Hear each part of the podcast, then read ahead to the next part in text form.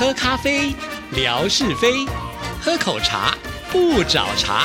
身心放轻松，烦恼自然空。央广即时通，互动更畅通。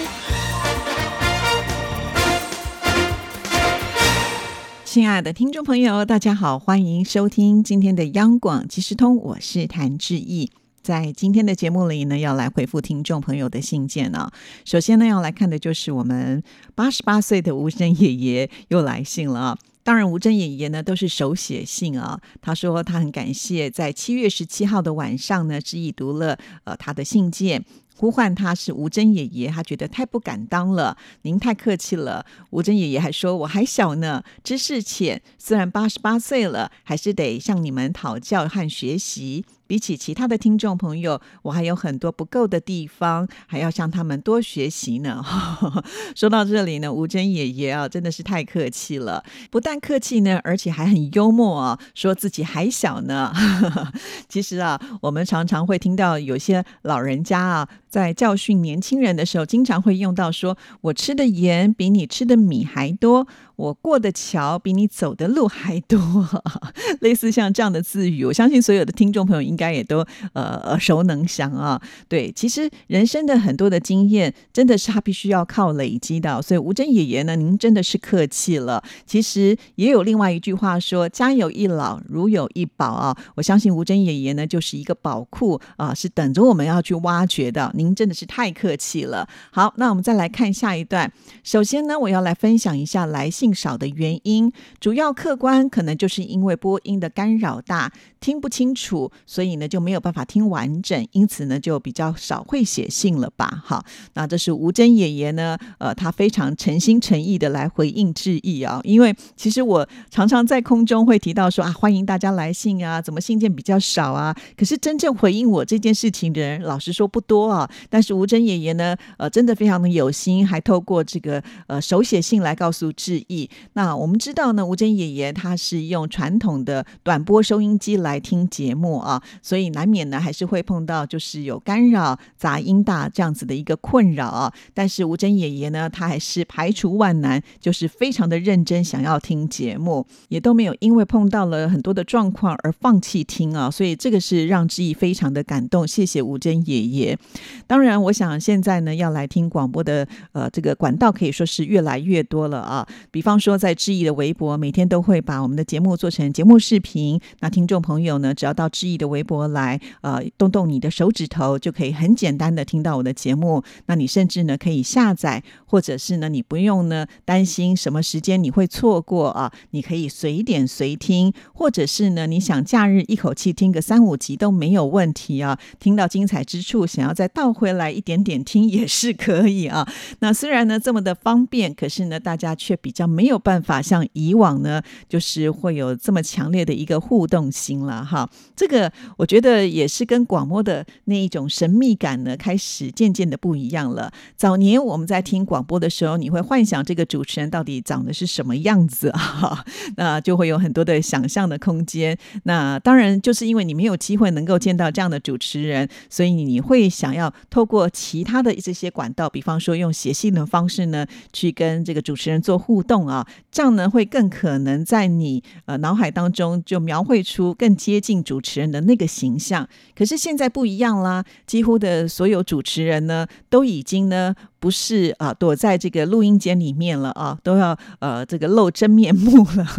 因为不只是志意啊，现在很多的广播呢，甚至都是结合了影音来呈现哈。那甚至在录音间里面呢，就有这个直播的空间，就没有了那个神秘的色彩了。所以这个世代在改变啊，当然我们可能会面临了一些呢跟以往不一样的这种冲击。不过呢，因为志意做的都是互动性节目多嘛哈，所以还是很需要听众朋友呃。能够呢多给一些回应啊，那这样子呢，这个节目做起来才会非常的有意思。所以要感谢吴珍爷爷啊，就是还帮我想到底真正的原因是什么。好，那我们再来看下一段，听你在节目当中呼唤我的名字，无比的开心，很激动，不知道该如何感恩你，报答你。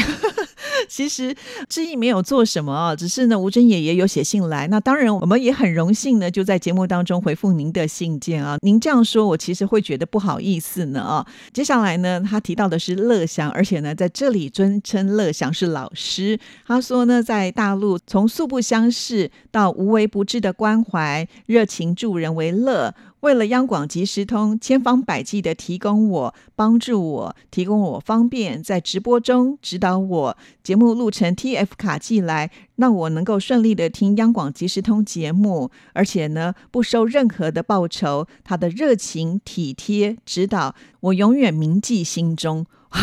真的，这个说起来，我觉得我们的听众朋友非常的优质啊。呃，常常呢，就是看到了有这么热情的听众朋友在守护着致意啊。所以好几次，老实说，我都觉得我干嘛要做这么累的节目啊？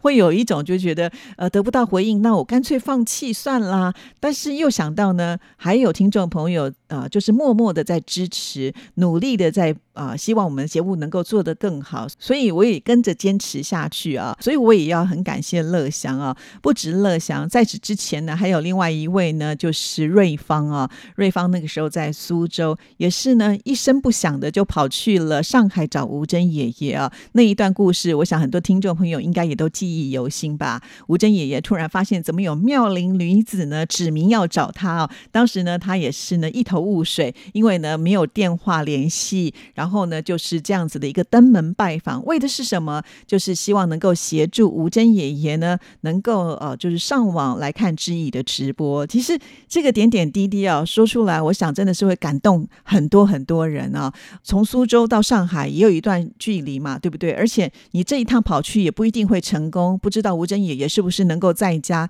但是呢，瑞芳想都没有想，他就觉得这是值得要去做的事情啊。所以这些呢，常常都是让我呃讲出去给别人听的时候呢，自己都觉得很激动啊。那在我周边的人听到这样的故事的时候，也都是下巴到掉下来，就觉得哇，好难想象你们的听众朋友是这么的棒。对，我们的听众朋友就是这么的棒啊，这是我很骄傲的跟大家说。所以我觉得能够认识这么棒的听众朋友，都是我的荣幸啊。好，那我们再来看下一段。今天七月十九号星期三晚上听你的节目，你读到乐祥的洋溢热情的来信。他是一个语言专家，尤其呢还精通台语，像是邓丽君、凤飞飞，可以听得到他们在台语歌曲当中开花的花的发音各有不同。那台湾各地的歌手，他都非常的了若指掌，真的是很不简单。那致意也很有情，特别呢还邀请到了台语专家。阿明，好，阿明呢，请他来到节目当中呢，指导台语。为什么花开跟锦上添花的读法是不一样的？其实我也很想学台语，可是我老了。但是我会唱《爱比亚加尔呀》这首台语歌曲，就是呢，要我们在行动上呢也要这样，不要软弱，在真理的立场上呢能够坚定。有理走遍天下，无理寸步难行。年轻人应该要觉醒，要好坏分得清。好，我还有一封信呢，还没有写好，这是我最近收听的分享。哇，好棒哦！吴珍爷爷真的是太厉害了，听节目很仔细。直到了八十八岁呢，其实在听我们介绍这个台语的读音的时候呢，也勾起了吴珍爷爷的兴趣哦，真的好开心哦！而且吴珍爷爷还说他会唱《爱比亚加眼牙》哦，这是叶启田的歌曲，爱拼才会赢啊！呃，当然这首歌曲相当的励志啊，所以每到呃这个选举的场合的时候，经常就可以听到这首歌曲，就是我们只要努力就会成功啦，哈！这首歌曲好像在大陆是非常的走红啊，所以我想不只是吴珍爷爷会唱，应该很多人都会唱哦。好，那这就是吴珍爷爷的信件，非常的谢谢。当我在收到吴珍爷爷这封信的同时呢，我的桌上还放了另外一张明信片呢。那这封呢，就是我们的陆达成所写来的，在浙江义乌的陆达成，在微博上呢，他用的就是西班牙文呢，文学黑猫 Gato Negro de Literatura。好，虽然每次呢，我都都很心虚的念，但是呢，我想呃，达成应该也是很能够容忍知意念的不标准啊，因为我没有语言天分啊，这个我得承认。谢谢你啊，寄来了就是云南的一张呃明信片，这张明信片呢非常的漂亮啊，有这个白色的山，那它上面呢也特别有呃注明是丽江玉龙雪山呢，看来呢就是达成有特别去云南旅游了，所以他也特别的欢迎之意呢可以去云南走走。其实啊，我想要去的地方真的是太多太多了啊，但是听众朋友也都知道啊，我的工作常常会让我走不开啊，就好像呢。呃，我的家人跟我说，我们上次去台东的时候没有玩的非常的尽兴哈，那是不是我们可以再安排去一次？我就跟我的家人说呢。呃，我其实会想要去玩，但是呢，我好怕就是要去玩之前那种赶节目的累。嗯，因为我们做广播的工作是一个责任制啊，也就是呃，一定要先把工作做完，你才能够去放假哈。所以那我就得要提早做，其实提早做也没有什么呃不行了哈。但是因为我要做的是一个回信的工作，那听众朋友这个来信的速度如果没有很多的话。我就没有素材能够在那段时间呢，先把节目做好，所以这个是有一点时间差的压力了哈。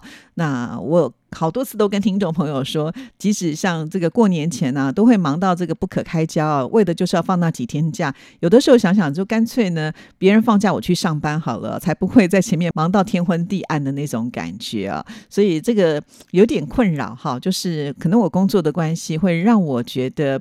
不是那么愿意放长假哈，而且我自己有观察哦，就是如果我放了一个长假回来工作之后呢，诶，我的口齿就是在做节目的时候呢就没有呃平常天天都有在做节目的来的流利哦，好奇怪哦。虽然呢就是放假这几天我还是得要说话，那怎么会回到工作岗位上的时候呢就觉得会卡卡的哈？所以呃平常的说话跟做节目呢应该是不一样的啊，这也就让我。我联想到了，呃，志毅是学音乐的嘛，哈，也都是呢，每天都要练琴啊。以前我们也常常听过一句话，就是如果你一天不练琴，你自己会知道；如果你三天不练琴，连台下的观众都会知道，哈。就是这中间呢是会有差别性的。而且你看，一天跟三天听起来这时间并没有很多，啊，但是你稍微偷懒的话呢，其实它就是会很诚实的反映在你的表现上啊。这个太难了，所以所以你看，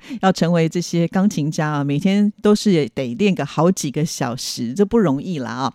好，那回到的就是放假这件事情，其实能够好好的去享受各地的风光，我也会非常的羡慕啊。比方说，在呃这段期间，暑假嘛，很多的听众朋友都有出去玩呢。呃，也就是呢，刚好我们在办这个抢沙发的活动，大家呢传来了很多很棒的照片啊，看得我心都好痒，也是想要追随大家的脚。脚步，如果能够呃跟霞总一样呢，去这个海南的海边呢，去点一杯呃插的小阳伞的彩色的饮料，哇，那是多么惬意的一件事情，好像是可以忘却所有的烦恼呢。看到了天马老师啊，居然可以沉池在这个沙漠上哈，哦，这也是我没有过的经验，好羡慕啊。然后呢，也很佩服贾轩呢。